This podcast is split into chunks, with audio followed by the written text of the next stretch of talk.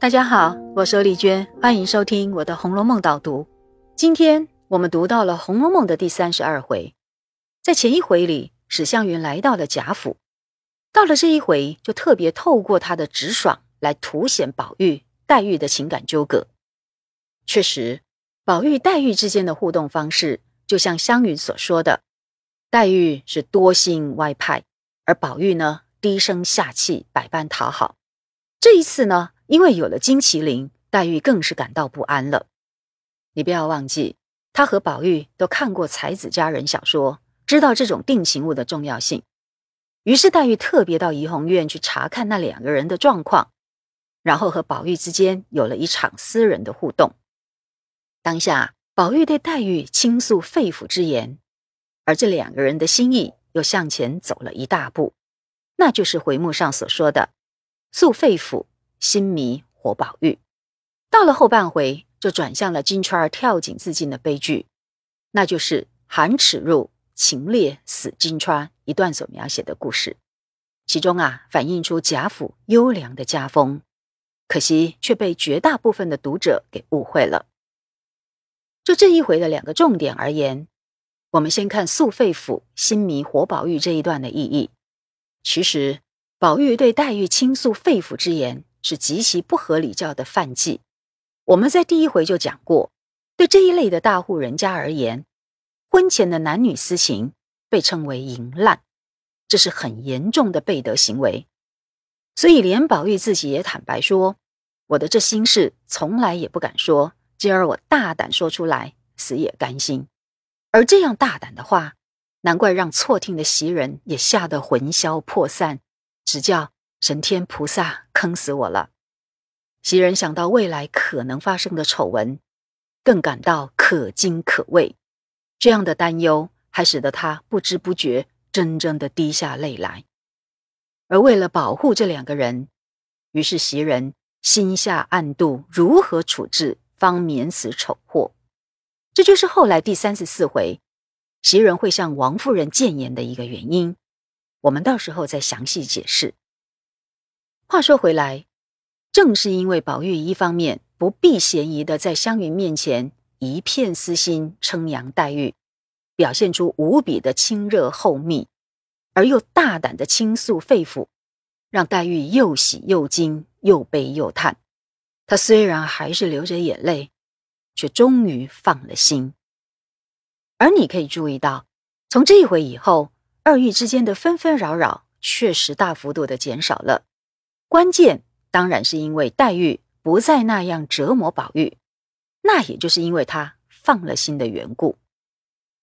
现在我们再来看后半回的寒耻入秦烈死金钏这一段，我要请大家仔细看，金钏会投井，固然是因为她先前和宝玉打情骂俏，激怒了王夫人的后果，但是这个后果却不能反推王夫人残忍，这样的反推。太过粗略了，那么道理在哪里呢？我要提醒大家三个重点：第一，王夫人历来对丫鬟十分宽厚，好比第三十回说她从来不曾打过丫头们一下，而且贴身的大丫头领的还是一个月一两银子的份例，因此跟在她身边的丫鬟简直就是钱多事少的肥差，所以金钏儿死后。他的缺额就有许多人抢着争取，这一点请看后面第三十六回的情节。那第二个重点就是王夫人是大家长，本来就有人事权，我们怎么能够说她撵出一个丫鬟是不对的呢？因此，金钏儿投井这件事根本出乎大家的意料之外。你看，所有的人，包括他的家人，都是这么意外的反应，可见他被王夫人撵出去。并不是一件大事，他用死来赌气，其实不成比例。这么说来，他这个极端的举动，反映的是他个人的烈性，也就是回目上所说的情烈。换句话说，金钏投井的悲剧，主要是他自己的性格所造成的。第三个重点，那就是既然悲剧已经造成，王夫人也非常伤心自责，并且极力给他很多的补偿。除了这一回所提到的以外，后面第三十六回又把金钏儿的那一两月银给了他的妹妹玉钏儿，等于额外照顾他的家人，这实在是尽心尽力了。你想一想，真正残忍的人会这样做吗？相反的，王夫人是表现出贾府宽柔待下的优良家风呢。讲完了王夫人的情况之外，更重要的是薛宝钗的反应了。同样的，我要提醒大家注意看，当时王夫人刚刚获悉金钏儿的死讯，宝钗呢特别赶来安慰她，就是因为她知道王夫人和金钏儿情同母女，这一点很重要。安慰的这个目的，就决定了宝钗的所言所行，都是要减轻王夫人的心理负担。何况宝钗根本不知道金钏儿前面发生了什么事，所以等王夫人自己说到事故的原因，才根据王夫人的说法去进行推测。那你仔细看，宝钗对金钏儿的死一共做了两个假设。第一个假设是推测金钏儿不小心。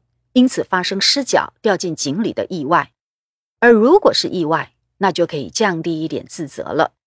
接着呢，宝钗才做第二个假设，也就是回应王夫人所说的气性大。宝钗说，金钏儿如果是因为被撵出去就自杀，那样就太大气了。这里所谓的气性大、大气，都是指脾气太大的意思。可是你想想看，作为人家的丫鬟。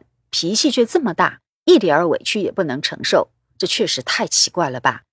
所以宝钗才会说：“岂有这样大气性的理？更何况为了一点委屈就赌气去死，那不是太糊涂、太轻重不分了吗？”你要仔细分辨，宝钗是针对这个假设才说这样大气，也不过是个糊涂人，也不为可惜。而这个说法。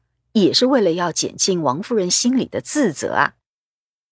难怪当王夫人表示希望厚葬金钏儿，要拿新衣服给她装裹入殓的时候，宝钗也大方的捐出自己的新衣裳，一点也不忌讳。那这不是很难得的心胸吗？总而言之，说王夫人、宝钗很冷酷，都是很常见的误会。